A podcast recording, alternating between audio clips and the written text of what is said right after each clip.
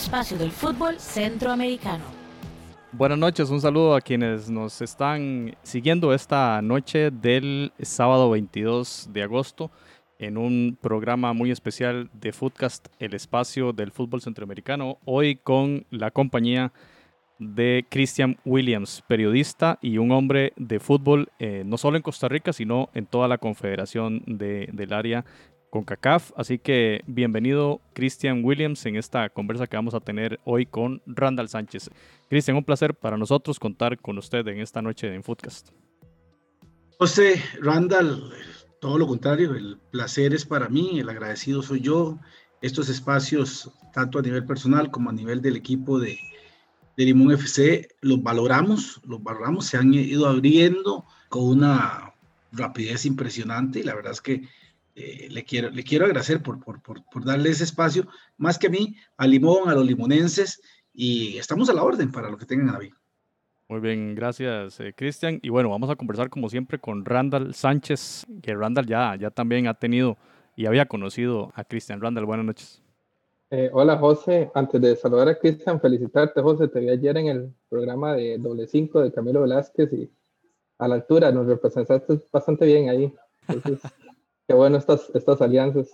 Y no, aquí muy, muy contento. Bueno, saludo a todos los amigos y amigas de Centroamérica y, y tener a un, para mí, el que yo considero un periodista top de este país, una persona que ha hecho, en el buen sentido de la palabra, lo que ha querido en el periodismo, ha hecho prensa, radio, internet, ha sido federativo. O sea, es una, una persona con un currículum muy amplio y, y, nos honra.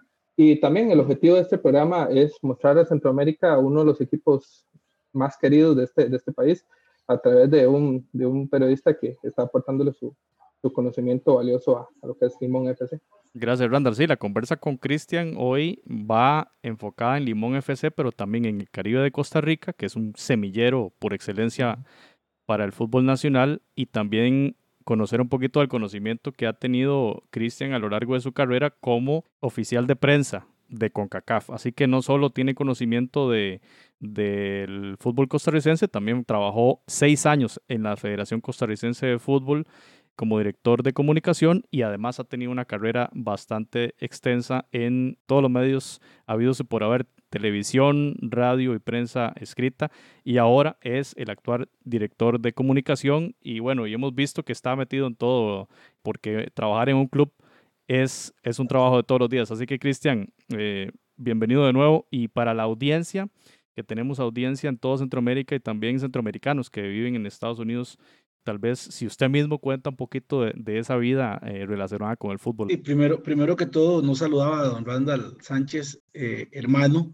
de una persona a la que yo quiero, de esas personas que nos aparecen en la vida, en la profesión, que tuvo un rol en, en, la UNAFUT, que tuvo un rol en, clubes, que, que, la conocemos muy bien, que dejó huella y que se nos desapareció. Y bueno, las buenas amistades quedan para siempre y creo que ha sido puente o fue puente Mariela Sánchez Porras Mazaporra para los amigos, para poder estar yo, yo acá.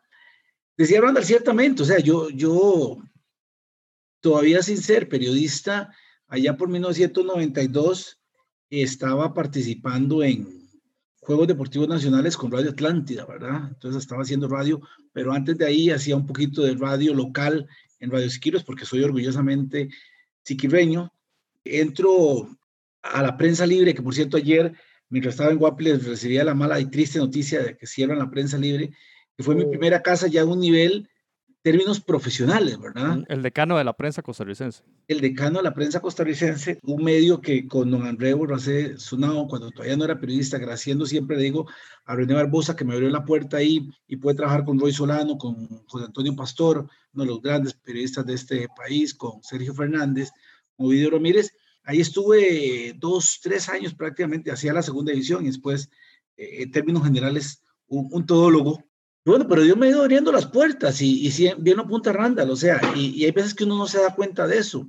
He hecho prensa escrita y estuve en, el Heraldo con la mejor generación, una de las mejores generaciones de periodistas que tuvo ese, ese periódico, como Gilberto Valencia, como Jerry Alfaro, director de Noticias Repretel, como Otto Vargas, quien es director de la Escuela de Periodismo de, de la Universidad de San Juan por mencionarles alguno de una inmensa cantidad de profesionales que estuvieron en esa época, Antonio Alfaro, director de deportes del diario La Nación, Juan Diego Villarreal, Alexandra Aguilar, etcétera, estuve en La Nación un corto periodo, me fui 13 años, bueno, antes de eso estuve dos años en el periódico Al Día de 1999 al 2001, al 2001 me voy para la República por 13 años, pero a ver, desde el 95 formaba parte de Oro y Grana con don Miguel Cortés, donde estuve por 15 años. Una institución de Miguel Cortés toda una institución que, por cierto, cerró ahora en el mes de marzo, el último día de febrero, finalizó Oro y Grana su programa deportivo, que puedo decir con mucho honor,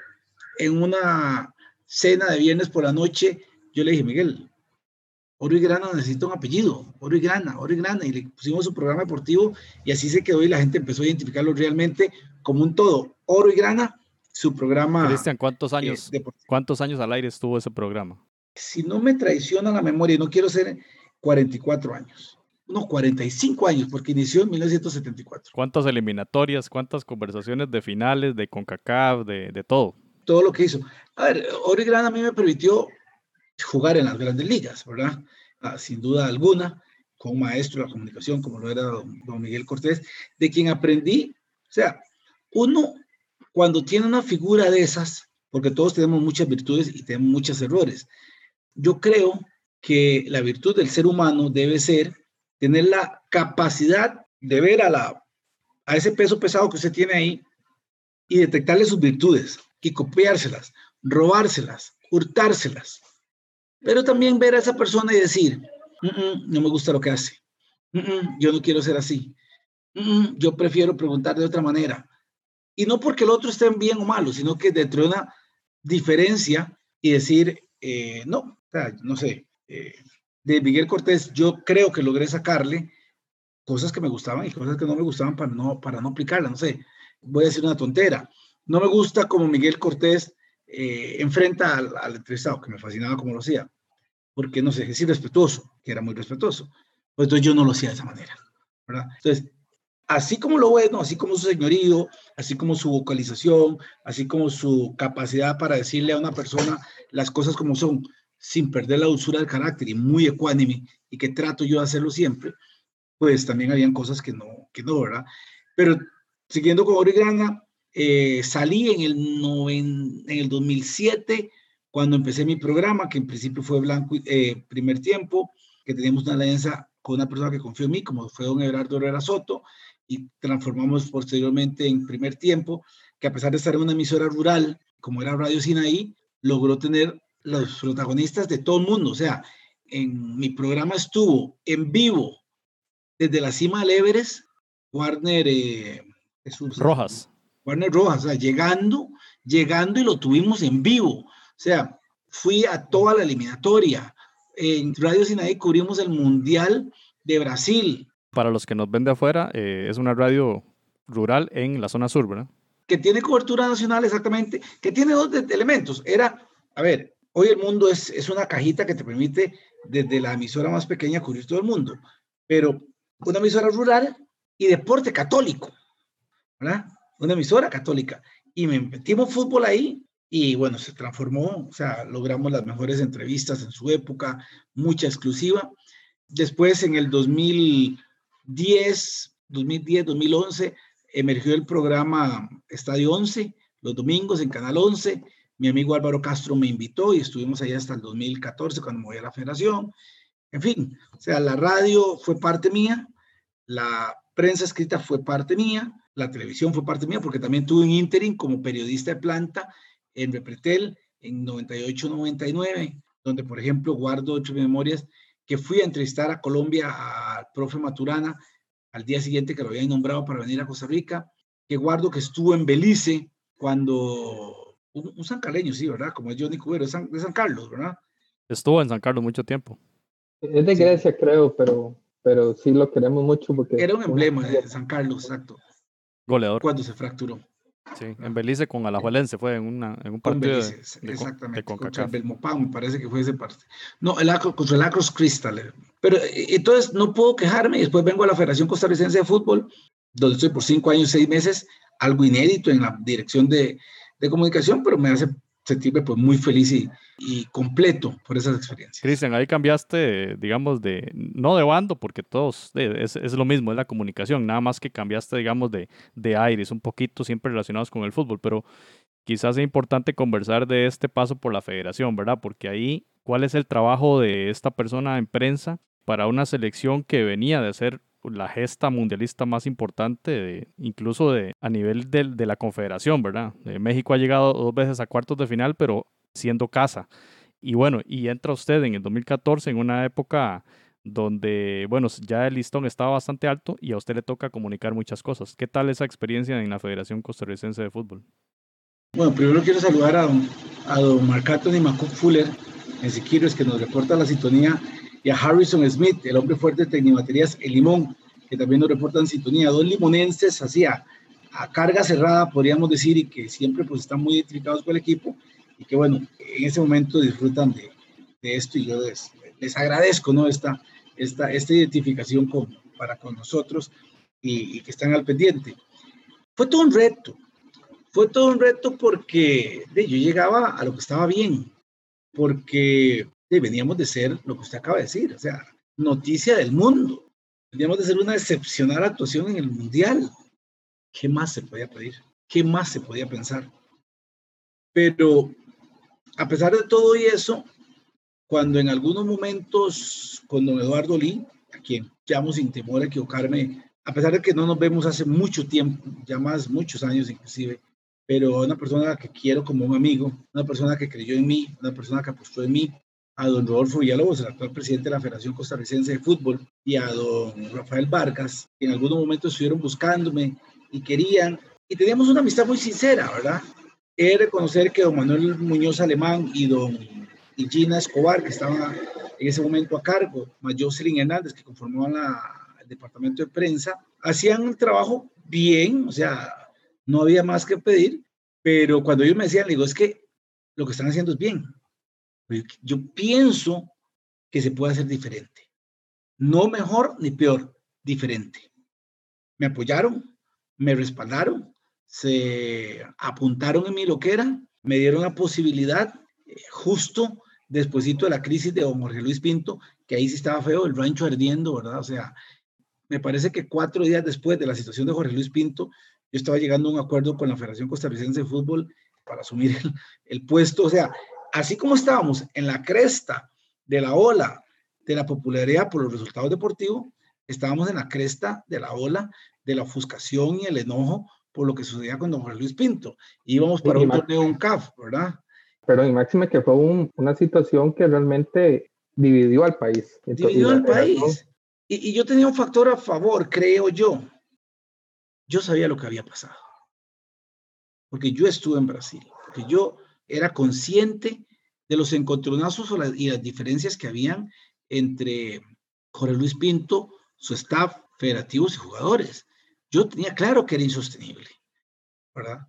Que se habían alineado las, las estrellas, porque con el periódico lunes todos somos entrenadores, pero estoy seguro, a menos de que usted me corrija, José y Randall, antes del Mundial, nadie daba una peseta por Costa Rica.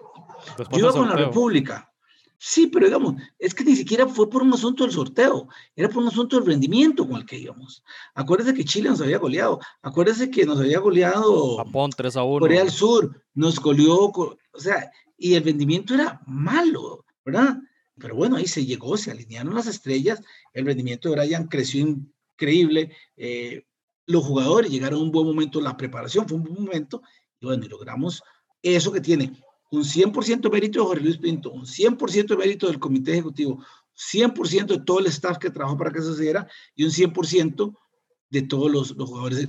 Y espera, nos quedaba, me quedaba yo con una competencia por medio que era el UNCAF y con el malo de la película para mucha gente que yo sabía que no lo era, que era Pablo César Juancho Watson, un caballero en todo el sentido de la palabra, como su entrenador. Entonces, bueno, fue entrar, fue entrar a ese, a ese lugar con mucho positivismo y también con una alta resistencia de, la afición. Cristian, y cuando llega la eliminatoria, digamos, se viven momentos bravos, es un trabajo enorme, este, tal vez un poquito de, de esa experiencia. Ok, vamos por dos partes. Cuando uno forma parte de un equipo, y lo acabo de vivir con Limón, porque estoy viviendo una experiencia totalmente, totalmente nueva, no, nueva. Yo lo más cercano que había estado el sentimiento de pertenencia era con el equipo de Siquireña, ¿verdad? Donde un grupo de amigos, un 2011, usamos una loquera y construimos un equipo y apoyábamos. Yo tenía un equipo con el que me guiábamos aquí en ese momento blanco y negro y el equipo jugó su primer año con el uniforme de mi equipo porque yo se lo regalé. Solo para que tengan una, una idea. Entonces empecé a sufrir. Yo siempre he sido limonense. Yo en 1981 fui mascota del equipo Limón, de esos niños que salen con los, O sea, para que ustedes vean lo que para mí es Limón. O sea, yo iba al estadio a ver a mi tío Franklin Williams, que también jugó y brilló con el equipo de San Carlos, Franklin Delano Williams White.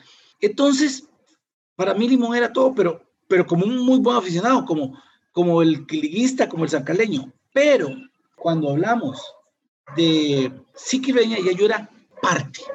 Entonces, te mueven unos, unos sentimientos por encima de todo. Cuando llego a la selección nacional, usted me habla de la eliminatoria. El problema es que trasciende la eliminatoria. O sea, el partido amistoso le altera a usted los nervios. Pero no solo eso, no es la selección mayor. Es que si juega a la sub-20, sus nervios se ponen a mil, porque usted es parte de ellos. O sea, ya no es mi equipo, ahora yo soy parte del equipo. ¿Ah? Pero de playa, la selección de playa en una eliminatoria y, y, y la congoja previo a los minutos sube, porque usted es parte de. O sea, ahí no es que ganó la selección o perdió la selección, es que gané yo o perdí yo, porque soy parte del equipo. ¿verdad? Entonces, eso pues, pues trastoca. Eso en la parte sentimental. En la parte laboral, pues imagínense lo que es preparar una logística para un partido de selección nacional donde más de 500 periodistas, no sé de dónde salían, pero salían más de 500 periodistas que querían ir a los partidos y que tenían tal vez algún momento derecho. Me aparecía la, la voz de Siquiro, para no ofender a nadie, la voz de Siquiro es que nunca aparecía y que mandaba acreditación, ¿ah? y aparecía Siquiro es hoy, y, yo, ¿y de esto de dónde? Y entonces empezaron a surgir diferencias porque entonces decían, ¿y por qué no dejan venir a Foodcast? Si nosotros siempre hablamos. Y tenía una razón, pero yo decía, ¿y dónde me lo siento? En mis regazos. Porque, a ver, el espacio, que ningún campo de juego en Costa Rica tiene el espacio de prensa, que tiene el Estadio Nacional, pues también es finito. Entonces, ideé por cobertura. Y también me acusaron de, ser, de elitista o que estaba mermando los el derecho a la información. Y yo les decía, no, o sea, si, si Foodcast viene a las conferencias de prensa, no es que publica lo que le mandamos porque eso lo puede hacer cualquiera. No, viene a la conferencia de prensa. Hay partidos de las selecciones menores, femeninas, etcétera. Y Foodcast viene. Si Foodcast viene a cubrir los entrenamientos, Sí, a la hora de yo tomar decisiones, a quién le doy un campo y a quién no, porque me queda un campo y tengo dos personas, pues se lo voy a Footcast que hizo ese esfuerzo y no así quiero es hoy, que no hizo el esfuerzo y, nada más quiere venir al partido. Comenzaste a quedar ya criterios de selección objetivos. Esa, exactamente. Y, y, se fueron abriendo. También, por ejemplo, eh, cuando yo llegué, me acuerdo que el primer partido que me toca trabajarlo como director de comunicación fue ante la selección de Paraguay sí, creo que fue ante la selección de Paraguay o de Uruguay, creo que fue Paraguay. Y entonces hablo yo con una crack en esto, como es Gina Escobar, y que trabaja conmigo, y Jocelyn Hernández, y le digo, ¿cómo es el proceso de acreditación? Que yo más o menos lo conocía porque tenía que acreditarme siempre. Entonces, como hay que mandar a hacer las acreditaciones y hay que hacer todo el periodo, se pide como un mes antes y se dan dos semanas, se manda un recordatorio a mitad del proceso y un recordatorio el día previo a la, a que se cierre el proceso. Cosas que yo creo que no son necesarias. Sea, si yo le mandé a usted la información y nada más de meterse en un website, reponer y entrar y no lo hace, pero bueno, así se hacía. Para el primer partido se había acreditado el 40% de los medios. Y quiero decir que de los medios grandes no se había acreditado nadie. Yo le digo, ¿y qué es esto? Me acuerdo que me dice Gina, no, así siempre son. Ahora va a empezar a acreditarse. Yo le dije, eso, eso, eso. Ya se terminó el periodo de acreditación. Ahí hiciste nuevos amigos. No, no, pero para eso hay que hacemos genéricas. No, no, no, no, no, no, no, no, no, no, no, no. Y tengo que contar que, por ejemplo, por una razón de esas, tuve que ir acompañado del hoy presidente de la federación, en ese momento no lo era, era el tercero Rodolfo Villalobos, a uno de los canales, no voy a decir a cuáles, porque pedían mi cabeza, porque ellos no hacían bien el trabajo, porque les dije, lo siento, lo siento, pero no lo voy a acreditar. No, pero ¿cómo no? No, lo siento, o sea, les estoy avisando y no hacen el trabajo pues ya encontramos una manera en la que más o menos hacían el trabajo y nosotros teníamos que terminar filtrando, pero por lo menos antes del periodo tenían que mandarlo. Claro, ahí quedaron en los primeros dos partidos el, no sé, 20 medios que después lloraron, y estoy hablando de televisión, pero era de prensa. De los principales medios no se ha acreditado nadie. Entonces, bueno, cedimos en algunos, otros quedaron fuera, al segundo partido, otros quedaron fuera, no por campo, sino porque no se habían acreditado. Y puedo decir con entera satisfacción que a mi salida, que para los partidos el 99% se acredita. O sea, siempre a alguien se le va, pero es más fácil resolverle a un 1% que no a todos, ¿verdad? No, o no al 40% que era lo que me, encontré al inicio. Perfecto. Eh, bueno, ya el capítulo de la, de la federación, exitoso, yo digo, te lo decía de cámaras, para los que nos, digamos, estamos de este otro lado y, que estamos ansiosos de información, yo creo que fue una, una época donde estábamos enterados de, de, todo lo que sucedía y, era constante el uso de redes también, no solamente a través de los medios tradicionales. Pero de ahí ya, ya saltas a Limón, ¿verdad? Tu, equipo de, los, de tus amores. Sí, sí, sí, nada más saludo a Francisco Céspedes y Jonathan Corrales, si no me equivoco, Jonathan Corrales es el querido amigo de Seafood, que, que también nos está dando apoyo en el equipo de Limón, porque hemos tratado de que Limón, eh, si yo hacía las cosas con todo en el cuadro de la Federación Costarricense de Fútbol, los mismos estándares de excelencia son los que quiero aplicar en, Limón, no hay razones para, para que eso no sea así. Pero también antes de, terminar de la Federación Costarricense de Fútbol, por lo que usted dice de, cómo se generó, yo le decía, y por suerte, tanto los jefes iniciales como al final, donde mi mano derecha o mi jefe inmediata era la licenciada Margaret Chevrolet, me, me apadrinó en todo, así como Rolfo Villalobos. El que tiene información tiene el poder. Y la federación tenía mucha información y tenía que manejarla y tenía que informarle. Yo decía, nosotros somos una agencia de noticias. Nosotros pasamos de generar una nota cada tres días a generar tres o cuatro notas al día. Darle espacio al fútbol femenino, pero espacio de verdad. Darle espacio al fútbol sala. Y, fue tal el, el, el respaldo que a partir de mi llegada, ninguna selección salió a torneo oficial sin la presencia de un encargado de comunicación sea, la selección sub-17 iba a premundiales con respectivo periodista, la selección femenina desde la 17 hasta la mayor, también las selecciones eh, de sala, la selección de, playa, siempre, siempre, ¿por qué? Porque esa era nuestra razón de ser, ser unos generadores de información. Y si la teníamos y la podíamos brindar, qué mejor que hacerlo de esa manera. Y por ahí pues logramos eh, eh, eso que usted habla, con apoyo tecnológico. O sea, yo llegué, había unas grabadoras y una cámara fotográfica y yo salgo a la federación y creo que hay cuatro cámaras fotográficas, hay un equipo de live view para transmisiones en, en vivo de cualquier parte del mundo. O sea, hice una transmisión en el Mediterráneo, mar adentro, por 45 minutos con, Cristian Gamboa. Eh, hice una transmisión por las calles, gracias a Dios, de, de Málaga, que creo que ha sido la transmisión de Facebook Live más vista en la historia de la Federación Costarricense de Fútbol con Celso Borges Mora, reproducida por medios del mundo entero práctica, prácticamente. Y, ahí queríamos llegar y nos dieron las posibilidades, porque no es que, ah, que carga Cristian William, no. Tuve siempre el apoyo de, de, un comité ejecutivo que creyó en esto de la comunicación y que nos permitió que nos permitió crecer y trascender. Y otro, otro detalle que también se me fue reconocer, que también los medios internacionales se acercaron más a la federación también. Entonces ya veíamos, por ejemplo, cobertura en cadenas como ESPN, Fox, por ejemplo, que antes era muy, no era, no era tan amplio de la federación. Sí, sí, sí, sí. Todo esto es un, es un challenge y, y ya le voy a hablar una analogía con Limón. En la federación, todo el mundo quiere ser muy gallito. Entonces, yo soy ESPN, entonces yo quiero al técnico y yo, suave, suave, pero es que Footcast está haciendo fila primero. Uno de mis objetivos, y se lo dije a don Eduardo Lee, yo quiero que la federación sea democrática e igualitaria. Porque aunque yo venga de, de Radio Sinaí, donde por, por ser Christian Williams y todo, nunca se me negó nada, pero sí era evidente que había medios, y no por la dirección de comunicación, sino por otros factores, que, dicen, que eran más iguales que otros. Entonces usted veía que una lista convocatoria aparecía primero en un medio, aparecía primero en el otro. Y yo dije, eso no puede ser. la información va a salir primero y la va a tener en el mismo momento Canal 7 que Foodcast.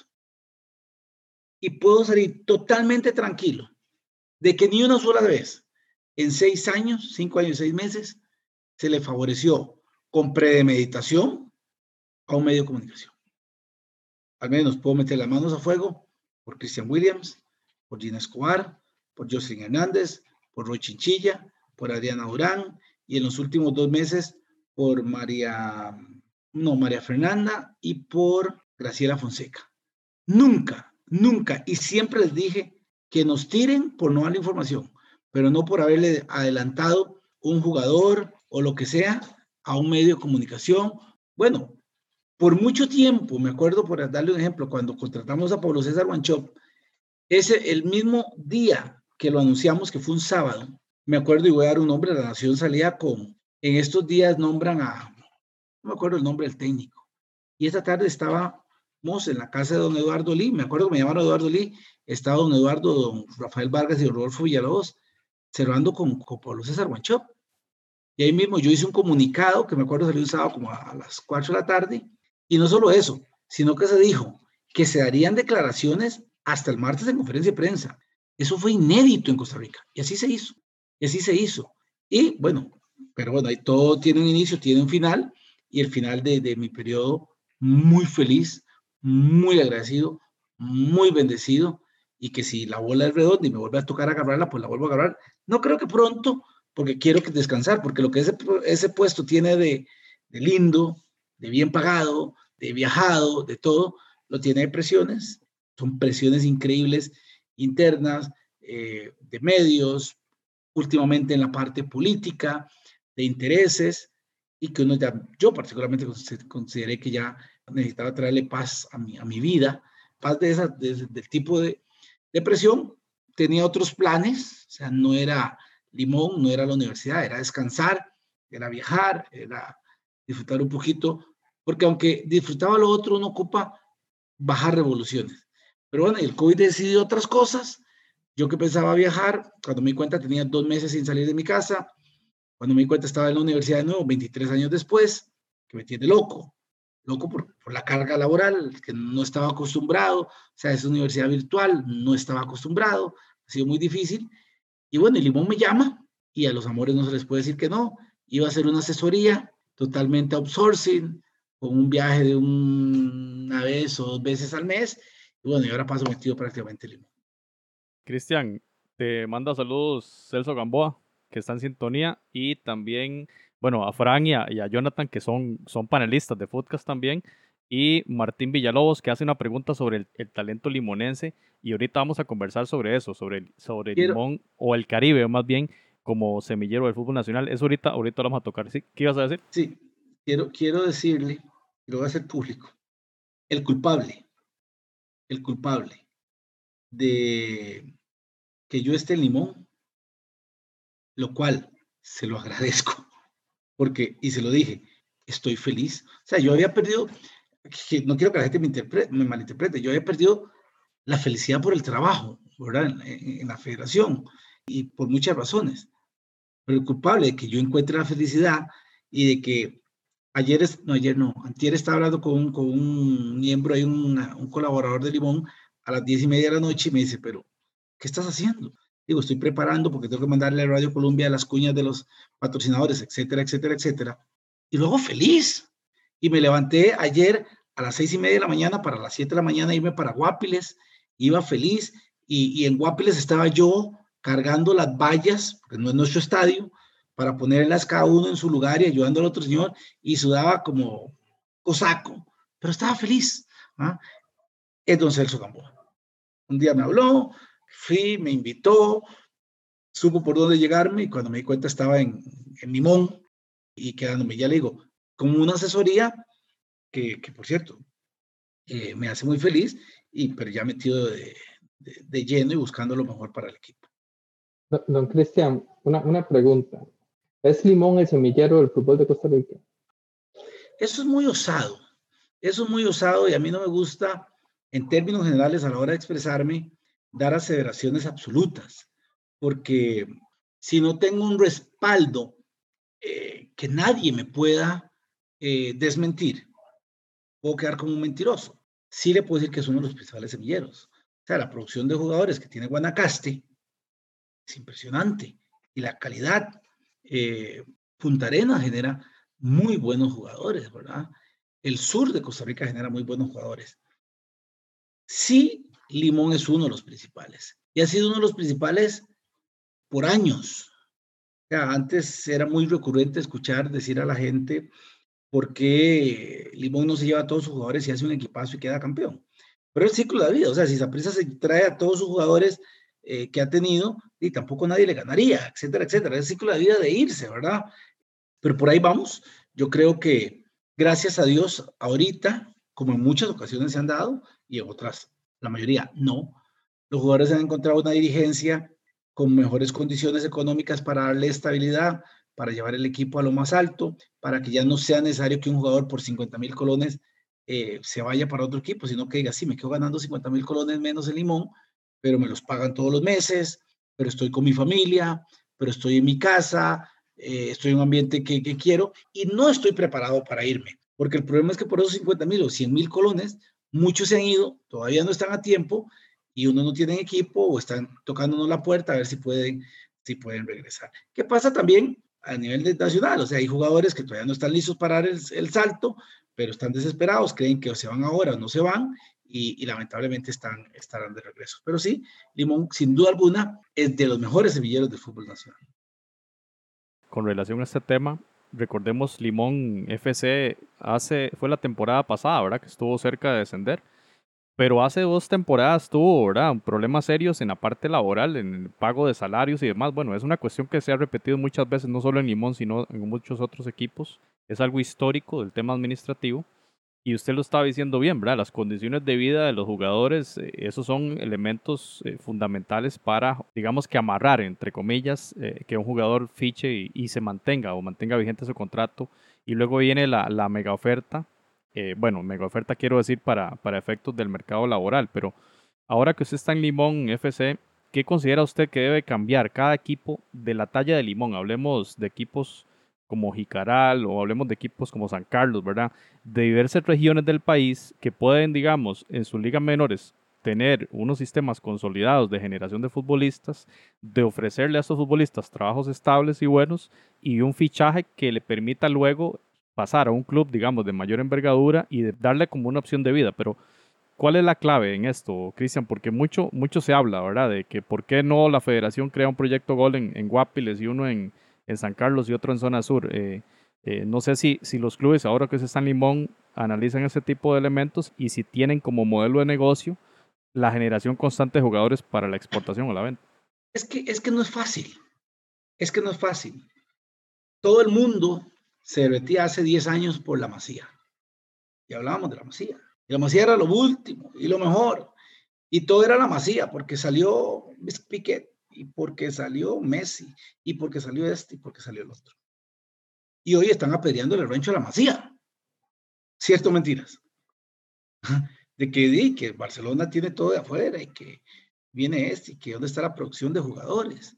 O cuánto se habla del Castilla para hablar de, palabras mayores, Real Madrid y Barcelona. O en su momento, ¿cuánto se habló de la producción de jugadores en el fútbol holandés? Tanto así que empezó a exportar gente como Van, Van Westerhoff al Chivas y que después vino aquí a esa prisa, por darle un, un, unos ejemplos. Pero, pero así a Guatemala llegaron holandeses creando una idea. Primer paso aquí para mí es tener dinero. ¿Por qué tener dinero? Porque no se puede hacer cacao sin chocolate. Y porque de 3, 4, 5 años hay equipos en el mundo entero haciendo lo que nosotros queremos hacer. Y entonces nos llevan ventaja. Pero entonces sí, creemos condiciones para que año con año puedan haber mejores jugadores. Lo cual no nos significa de que vayan a salir algunos. O sea, cuando uno ve fotos del recuerdo que suben exjugadores de la prisa, Alonso Solís, unos días estuve viendo una de, de Gerald Drummond. Y usted ve un equipazo que era campeón de todo y salieron dos. Y siempre pueden ahí, mira, no llegó Christian Williams, tan bueno que era. El filtro de la vida es así. ¿Qué creo yo? Sí, hay que tener dinero. O sea, a mí me gustaría que un proyecto como, ejemplo, como el de San Carlos, que parece estar muy bien cimentado. Bueno, ahora está parado todo esto. Pero con Alessandro Moreira, años atrás, San Carlos ganaba mucho en ligas menores, en alto rendimiento y todo eso. Carmelita, mm, digamos que Carmelita, pero en realidad era complejo deportivo Wilmer, Wilmer Pato López con don el señor Paleta, que ya le voy a, me voy a don Edgar Artavia y el dueño de todo el proyecto, que ya me voy a, acordar su nombre, invertían y traían, por ejemplo, a Natía Martínez, que está en el Deportivo Zaprisa, el 10 de la selección sub-17 y sub-20, y le daban habitación, ayudaban a sus padres con trabajo y creyeron en él, pero ocupas plata. O sea, un equipo, un, proyecto donde a todos los entrenadores se les decía, aquí se juega así. Y para eso le pagamos a todos. y, y hay un debe ser, debe ser tarea de los clubes o de la federación, Cristian, esa, esa inversión, digamos, para el talento. Es que es parte de los dos, pero la federación es el que recluta la selección. Se supone que ya cuando usted va a una selección es porque tiene ciertas condiciones, pero no son, no son así. Por eso la Federación Costarricense de Fútbol, desde el 2016, cuando no fui ya lo de presidente, retomó el proyecto de selecciones regionales. Entonces ya hay, creo que hay 55 selecciones regionales. Y que llegan al final, todos cada seis meses, a una final de selecciones regionales en el complejo deportivo de Fútbol Place. En la última selección en la que tuvo Cristian Salomón, una muy buena selección, ya habían seis jugadores que venían de selecciones regionales. Pero hay otro elemento. Justin Salinas viene de selecciones regionales, es de Limón, pero eso lo lleva a prisa. Y hay otros que ni siquiera han jugado en primera división, como el arquero Barrett del Deportivo Zaprisa, de un, de un proyecto de selecciones regionales, llegó a Zaprisa y se lo llevó. Entonces, cuando la gente de muy mala manera y con desconocimiento y mala intención dice, es que solo la argolla, solo esa prisa, solo de Alajuela y solo Heredia, no saben que esa prisa, la Juela y Heredia, fueron a los campamentos de selecciones regionales y vieron que había un muchacho, José Soro, que jugaba muy bien, que tiene, cumple 14 años y me lo traigo para mi equipo. Pero lo formó la Federación Costarricense de Fútbol. Nosotros nos hemos cuestionado, inclusive lo estuvimos hablando con Frank Carrillo en una entrevista que tuvimos, porque se ha hablado que el éxito de, los, de las selecciones anteriores juveniles infantiles fueron las selecciones regionales, pero es, es suficiente la, las selecciones regionales, porque lo que hemos visto es que los clubes de primera división escautean dentro de las selecciones regionales, pero ellos no están eh, reclutando los jugadores desde edades tempranas. No, no. le están encargando a la federación eh, la formación de los futbolistas y ellos luego llegar a recibir. O sea, están, han perdido esa, esa, ese escauteo eh, o, lo han visto muy fácil. Y, Perdón, Bradal, eso es parcialmente cierto. ¿Por qué es parcialmente cierto? Porque de selecciones regionales se llevarán 10 jugadores. Entonces, con 10 jugadores no, no, no llenas a la Juela Heredia, Cartago, etcétera, etcétera, etcétera. O sea, sí ven los mejores, pero ahí Zaprisa tiene que tener su, su, scouting en todo nivel y los tiene y, y, tiene mejores condiciones. Es que estar en selección nacional, y, y, yo aprovecho este momento, estando yo en la federación, la gente de Limón me llamaba, Cristian, es que no puede ser que no hay un solo jugador de Limón en la federación, en la selección de menores. Sí, pero resulta que el muchachito, porque lamentablemente es una realidad. Primero, partamos de un hecho, somos un país pobre y tenemos que aceptarlo. Y por consiguiente, la federación, con toda la inversión que hace y todo, seguimos siendo una federación pobre. Es que la Macías agarra al chiquito y se lo lleva y le dice, usted viene y vive aquí, aquí estudia y tiene absolutamente todo. Y la familia, creo, también. Y viene la familia atrás. ¿Entiendes? está haciendo la abuela ahora. Eso no se puede hacer. O sea, la abuela podrá hacerlo con N, N, cantidad y ahora en la abuela parece que hay buen dinero. Es que ese es el camino. Vea que lo primero que yo le decía ¿Qué se ocupa? Dinero. Dinero. Porque es que yo puedo llegar y ofrecerle a Reinaldo Parks o a don Carlos Pascal, no, lo voy a hacer porque no tengo ese conocimiento, un plan de desarrollo de, equipos menores, de ligas menores. Y lo vi en una entrevista que dijo Jada. Si el jugador quiere llegar, tiene que sacrificar prácticamente todo, incluyendo estudios. Porque aquí somos románticos. Es que tiene que traerme nota 100. No se puede. O sea, usted no. Si usted quiere ir enfocado arriba, tiene que ir entrenar todos los días en doble sesión, en esto, en el otro, tener su tiempo de descanso, que yo en la federación es donde llego a darme cuenta de la importancia del tiempo de descanso, que es tan importante como entrenar. O sea, un jugador que no recupera lo que entrenó está en problemas, su rendimiento no va a ser el mismo. Entonces, esos son el cúmulo de cositas que hay que ir intentando, como para que yo venga a decirles cuál es el camino.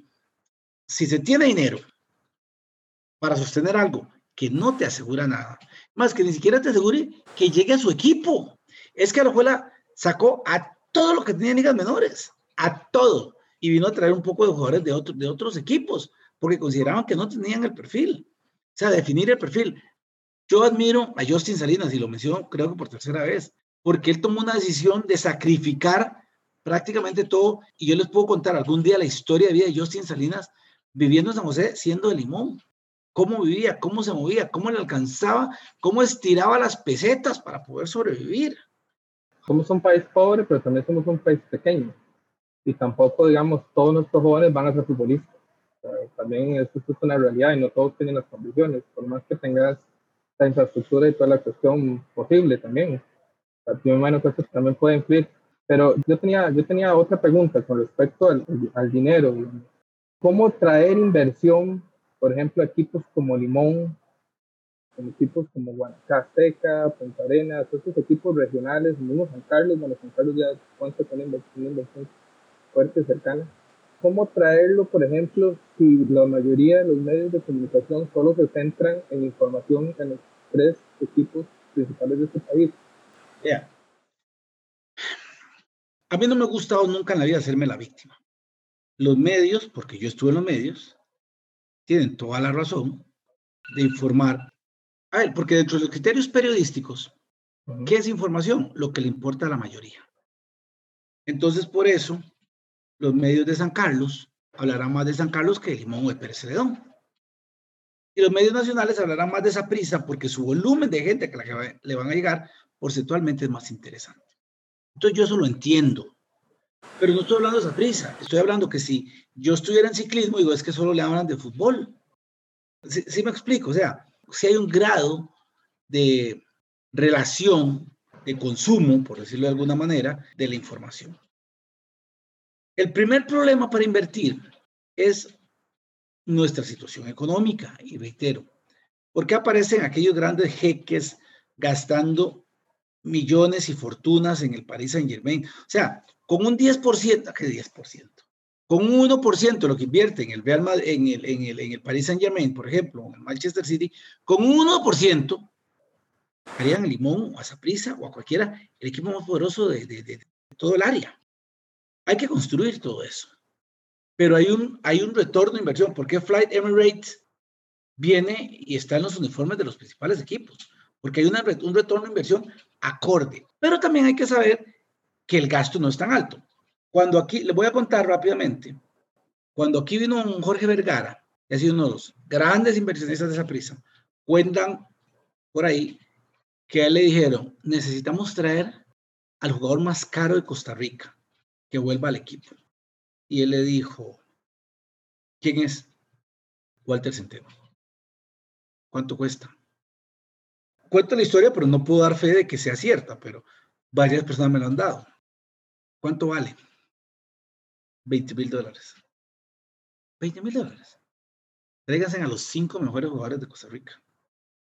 ¿Por qué le pegaba en ese momento a Osvaldo Sánchez 100 mil dólares? ¿Entienden? La, o sea, esos 20 mil dólares costaba una valla, una valla de cualquier patrocinador en el estadio OmniLife que después creyeron que era el estadio de, de, de Guadalajara. ¿Qué pasa? Que cuando él vino y después dijo, y sí, pero le pagué 20 mil, pero el retorno de inversión no es lo mismo, porque la valla que, allá vale 20 mil, en Costa Rica vale 2 mil. Entonces fue cayendo en la, en la realidad. Yo creo, primero que no conozco realmente de gente que, que haya querido venir a invertir en Costa Rica como lo hizo el señor Vergara. Pero aparte de eso, se buscan personas o aparecen personas que no tienen ni el poder, de verdad, poder económico para venir a golpear la mesa, no sé, como que a la juela lo agarre el dueño pequeño mundo que tiene el poder económico para golpear la mesa, o un inversionista que de verdad tenga mucho más, mucho más dinero para golpear la mesa, pero que sepa que es un asunto de, de pasión, de gusto, y no es regreso de inversión. Porque yo creo que en San Carlos no hay un regreso de inversión. Queda la satisfacción de haberle dado al equipo, a la población, un campeonato. Una alegría inmensa de haber puesto a San Carlos a jugar torneos internacionales, algo que, que era prácticamente impensado. Esa es la satisfacción que queda. Y ojalá en algún momento, no sé, pegar una venta. Pero si usted ve, ¿qué ha construido San Carlos para vender?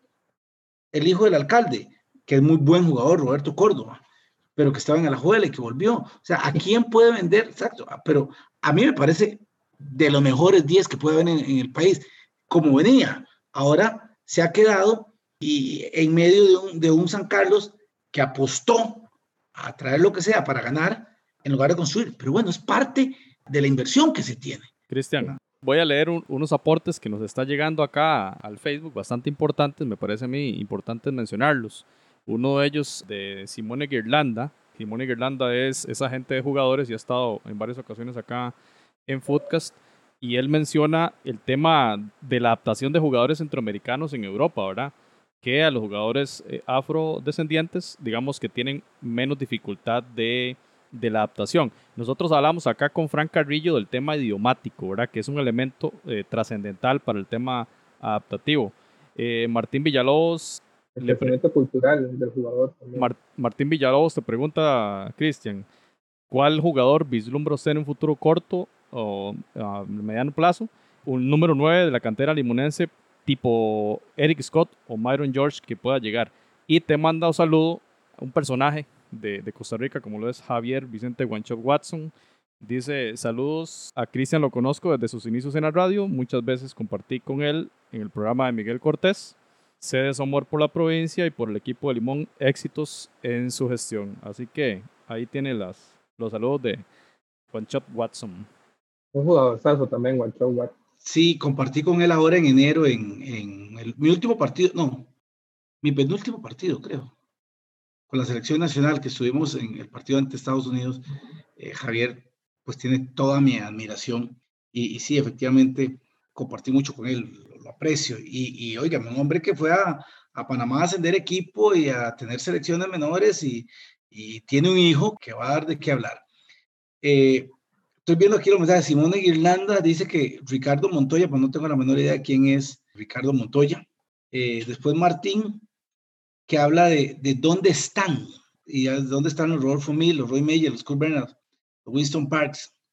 Y también me preguntaba, se me perdió el otro mensaje. Ahí, ahí te está saludando Camilo Velázquez desde Fútbol El crack de Camilo Velázquez, mi amigo, mi amigo, un crack. Mi amigo el pimentoso. Sí, es chilo, es el amigo personal de don Henry Duarte. sí, sí lo, he, lo, he, notado mucho en sus programas, claro. No, no, no, pero, pero, pero, o sea, ya quisiera yo tener un amigo como esos, ¿verdad? Pero Camilo, lo quiero mucho. Es de los amigos que me ha dejado esta profesión, de los hombres que me gusta, a mí me gusta como es Camilo y su familia, acá hemos compartido mucho, la verdad que lo, que lo, lo quiero mucho, o sea, trasciende de una relación profesional a una amistad que me permite decir que lo quiero realmente muchísimo.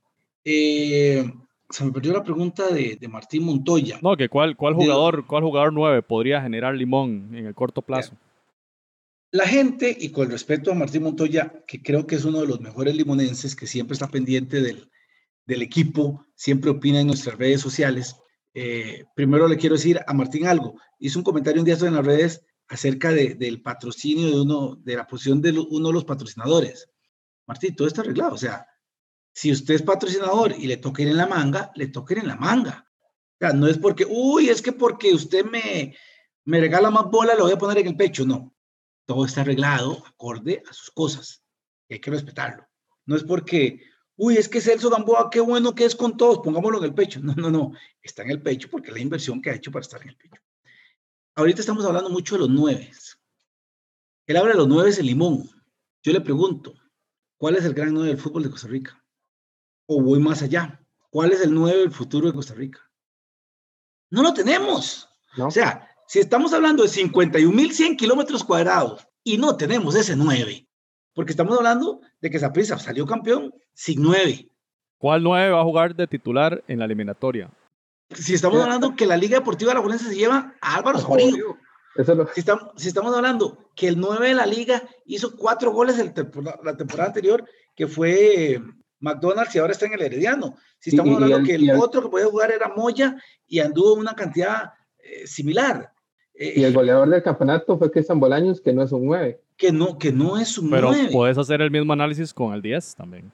Y me gusta la posibilidad que me da nuestro amigo Martín Villalobos Umaña de exponer este tipo de, de circunstancias, porque nos abre, nos abre la posibilidad de ser analíticos. Yo como periodista traté siempre de más, Carmen, no significa que esto me haga ni mejor ni peor de nadie, de las frases hechas. Porque la frase hecha es, se ocupa un 9. Por supuesto. Usted sabe, don Martín, don José, don Randall, ¿cuál es el jugador por posición más caro del mundo? El 9. El 9. El 9. El goleador, el que la raja. ¿Ah? Ese man. Siempre están dentro de una élite. Y, y, apenas, por eso apenas, algunos medio, medio pinta, se lo llevan. Y la gran mayoría mueren en el intento. O sea, por eso Suárez se gana lo que le da la gana. Lewandowski. Lewandowski o Higuaín, con todo lo que fallaba, pero Higuaín. Imagínate que hay crisis de nueve, que Higuaín sigue todavía en la élite. Sigue jugando en la élite, ¿me entiendes? Entonces, no es decir que es que falta un 9 o cuál va a ser el 9. Es que Limón, no, Limón no. El fútbol de Costa Rica lo ha intentado, pero después de, después de Paulo César Guanchope, después de Álvaro Saborío, después de Rolando Fonseca, que a veces tenía, o sea, Fonseca, Gómez. Sí, Ronald Gómez más atrás, pero digamos Fonseca, te jugaba 9, te jugaba enganche, te jugaba abierto, porque te pegaba con la derecha, te pegaba con la izquierda, te hacía goles de cabeza. O sea, no es fácil. Yo creo que el 9 de Limón, ahorita, y lo está jugando, y lo está haciendo muy bien, ellos el right. Buen jugador, yo el right. Dios quiera que yo el right encuentre el gol. Se pierde de vista. Cristian. Tiene, perdón, tiene un biotipo excepcional, es potente, es rápido, tiene, tiene buenos desplazamientos, tiene dribbling, pero le falta gol. Entonces. Y es inteligente también. Claro, todo aquello le falta esto. Si ahorita en la selección ya es más maduro que el Joacel que salió en, en, su momento de Limón, porque habían otros prospectos para jugar, porque hay, hay equipos que pueden jugar con nueve, o por ejemplo, ayer Limón intentó jugar con dos puntas, que fueron con Keider Bernal y con, con, con Joacel Wright. O sea, es una construcción no fácil y no decir, bueno, pero viene o no viene alguien, ¿para qué le voy a meter presión a alguien si se puede quedar en el camino? O sea, yo en Siquirueña soñaba con tener un 9. A ver, en la última Copa de Oro, hace un año, y Costa Rica llevó a Álvaro Saborío. Con eso les digo todo. Eh, una conversa bastante interesante. Puertas abiertas, Cristian, para una segunda conversa y hablar más en profundidad de, de Limón FC. y de muchas preguntas que se quedaron en el tintero. En el tema de CONCACAF, por ejemplo, nosotros acá en Footcast hablamos muchísimo de, de, Liga CONCACAF. Usted estuvo ahí trabajando mucho en Liga CONCACAF, ha estado en otras competiciones. Hay muchos temas que quedan ahí. Tal vez eh, despedirnos con una pregunta rápida sobre Limón FC. ¿Cuál es el objetivo de Limón FC en el corto y, bueno, hablemos de, de un año plazo, tal vez? Eh, Cristian, con esto cerrar el, el episodio de hoy. Bueno, primero que todo, gracias. Y a Martín que me dice que qué gusto saber que, que Cristian me lee Limón. Yo los leo a todos, a veces respondo yo, a veces responde Alexa o nuestra gente de, de, redes sociales, porque yo creo que es una cuestión de respeto para don Martín y para todos los que se toman la molestia de escribir, de tener una respuesta. Yo creo que, que, eso es parte de la responsabilidad de estar en la, en la dirección de comunicación de, de un equipo. No sé, hay días como ayer que había N cantidad de mensajes y que todavía estaría respondiendo, ¿verdad? Pero, y además, sobre todo, y quiero agradecer, mire, la gente compró camisas en una cantidad impresionante y nos ayudó. Limón quiere estar en lo más alto, pero en lo más alto quiere estar Saprissa, en lo más alto quiere estar Alajuela, en lo más alto quiere estar San Carlos, eh, en lo más alto quiere estar San Cartaginés. Entonces, ¿qué quiero decirle con esto? Que no basta con querer estar en lo más alto, porque hay gente que tiene más dinero, mejores condiciones, mejores jugadores, mejor infraestructura, etcétera, etcétera, etcétera, para estar más arriba. ¿Qué queremos? Tener un equipo estable. Hoy Limón inició el campeonato, algo que en los últimos años era un problema si licencias nos las iban a dar o no las iban a dar. Hoy ustedes no han escuchado, o más bien han escuchado, espero, de los jugadores hablar de que le están dando las condiciones. Hoy los jugadores tienen algo tan básico como hielo para hacer crío. Hoy los jugadores tienen en Seafood o el cuerpo técnico un respaldo en análisis de video y estadística. Hoy los jugadores tienen, no sé, algo tan básico, medias de primera calidad para la práctica del, deporte. Hoy los jugadores tienen hidratación de primer nivel. Más eh, básico, salario. Y tienen el salario al día. Entonces, claro que hay que ir dando cosas. Claro, porque lo mismo, esto que yo estoy diciendo, dice, es lo básico. Y estamos tratando de dárselo. ¿Por qué? Porque en San Carlos están al día, porque en Sporting están al día y tienen esto. Y, entonces, lo que queremos es que por lo menos no puedan decir es que, pucha, no tenemos ni hidratante. No, sí tienen hidratante. Si logramos consolidar eso mucho más tiempo, si hacemos que esto sea sostenible, que para mí es lo, lo principal, no que sea por un torneo, la gente está viendo los cambios. O sea, en, un mes que tengo en el equipo, 10 empresas le han dicho que sí a Limón. O sea, NUM le dijo que sí a Limón, Calcetines Conejo le dijo que sí a Limón, discúlpeme que le esté metiendo el, el, el, anuncio ahí, pero Soda del Patí le dijo que sí a Limón, Hielo del Atlántico le dijo que sí a Limón, Celso Gamboa le dijo que sí a Limón, Seafood le dijo que sí a Limón, y entonces esa posibilidad de irnos moldeando todas las cositas, si la logramos sostener, la gente lo ve y entonces quiere que el equipo, y yo quiero, vaya a Saprissa y gane, y le gane Sporting, y vaya a San Carlos y le gane. Pero en el fútbol, uno más uno no es dos. Una simple analogía. Ayer nuestro equipo termina del partido y se le dan los alimentos en el estadio. ¿Verdad? Buena comida, bien preparada y todo es perfecto. Contratado. La gente de Sporting se van para el hotel más caro de Guapeles y comen. ¿Dónde queremos llegar? A tener las mejores condiciones. Posiblemente antes el equipo no comía, hoy come. Estoy, estoy diciendo papaya, pero hasta ese criterio de selección es el que queremos llegar. Un criterio de profesionalismo. pero quiero que sea sostenible. ¿Entiendes? Porque nada gano yo con estos espacios, hablar bien de limón, si dentro de seis meses y volvemos a lo que lamentablemente se daba antes. Hoy, quiero decirlo en este programa, el dueño y presidente de Limón se llama Carlos Pascal. Hoy ya los castillos, los viveros, los Eron y todo son historia y no se vislumbra volver a eso. Hoy hemos encontrado en Food TV un socio estratégico que le da más tranquilidad económica al equipo. Y así sucesivamente, ahí vamos, hacia eso vamos y estos espacios que nos permiten extenderle a la afición lo que estamos haciendo, el tener, porque Celso Gamboa no solo es un patrocinador, es una persona que tiene todo el conocimiento, tiene todo un bufete que le da asesoría a Limón. Y antes teníamos otros problemas legales que ya no se tienen. Tenemos un departamento legal, tenemos un departamento financiero que ayuda, perdón, Randall. Y ahí lo importante, por ejemplo, de tu, de tu puesto, o sea, que la gente siga conociendo esos esfuerzos que está haciendo un equipo como Limón y que entonces la gente los valore, la gente los apoye, la gente vaya, bueno, cuando se puedan abrir los estadios, el estadio, vaya al estadio, compre los productos, hable en redes, gestione en redes, o sea, eso es importante porque también, digamos, los esfuerzos que está haciendo tienen que ser secundados con una aprobación de la, de la afición y un reconocimiento del gran trabajo que están haciendo, que antes en Limón eso era inédito. Sí, me, me, parece muy interesante lo que se conversa se dice fácil, ¿verdad? Que ahora se le da alimento después del partido, pero es que es un trabajo. O sea, nosotros acá en Fútbol siempre hablamos de la persona, del futbolista como trabajador.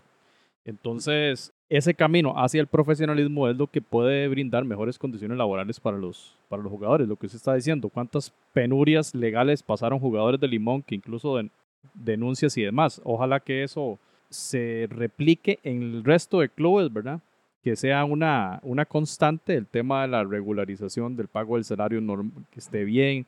Creo yo que son grandes eh, victorias, más allá de lo deportivo, porque el fútbol es toda una industria que genera bastante empleo en el país y la verdad que escuchar que Limón está implementando estas mejoras es muy positivo. Creemos también que, bueno, el talento local entonces también va a tomar al club local como una fuente de empleo y no solo decir, ¿para qué voy a ir a trabajar ahí si no me pagan el salario que yo merezco, verdad? Que tal vez esas condiciones que están mejorando van a atraer más jugadores a, Limón FC. Así que... Perdón, yo sé, yo sé que ya le estoy abusando el tiempo, pero vea que, por ejemplo, ayer Derrickson Quiroz, sub-20, Yorka Efasofeifa, sub-20, Kevin Cole, sub-20, están dentro del equipo en la suplencia, pero estaba de titular también el día de ayer Jefferson Rivera, sub-20, Darby Laraya, sub-20. O sea, en un equipo habían cinco jugadores sub-20 dispuestos y antes la prisa, cuatro de ellos fueron titulares. Se está trabajando en la base Limón. Gracias de verdad y por la oportunidad, José. Gracias, Randall. Me disculpo, la gente no sabía que, que habíamos pospuesto esto por diferentes razones. Me disculpo con ustedes, pero la segunda, tercera y la cuarta vez que quieran eh, cederme un espacio, pues aquí estoy a la total y entera disposición. Bien, muy agradecidos con Christian Williams y muy agradecido Randall por sus aportes también. Gracias a todos quienes estuvieron en sintonía. Les invitamos a que sigan los próximos episodios de Footcast, el espacio del fútbol centroamericano. Footcast, el espacio del fútbol centroamericano.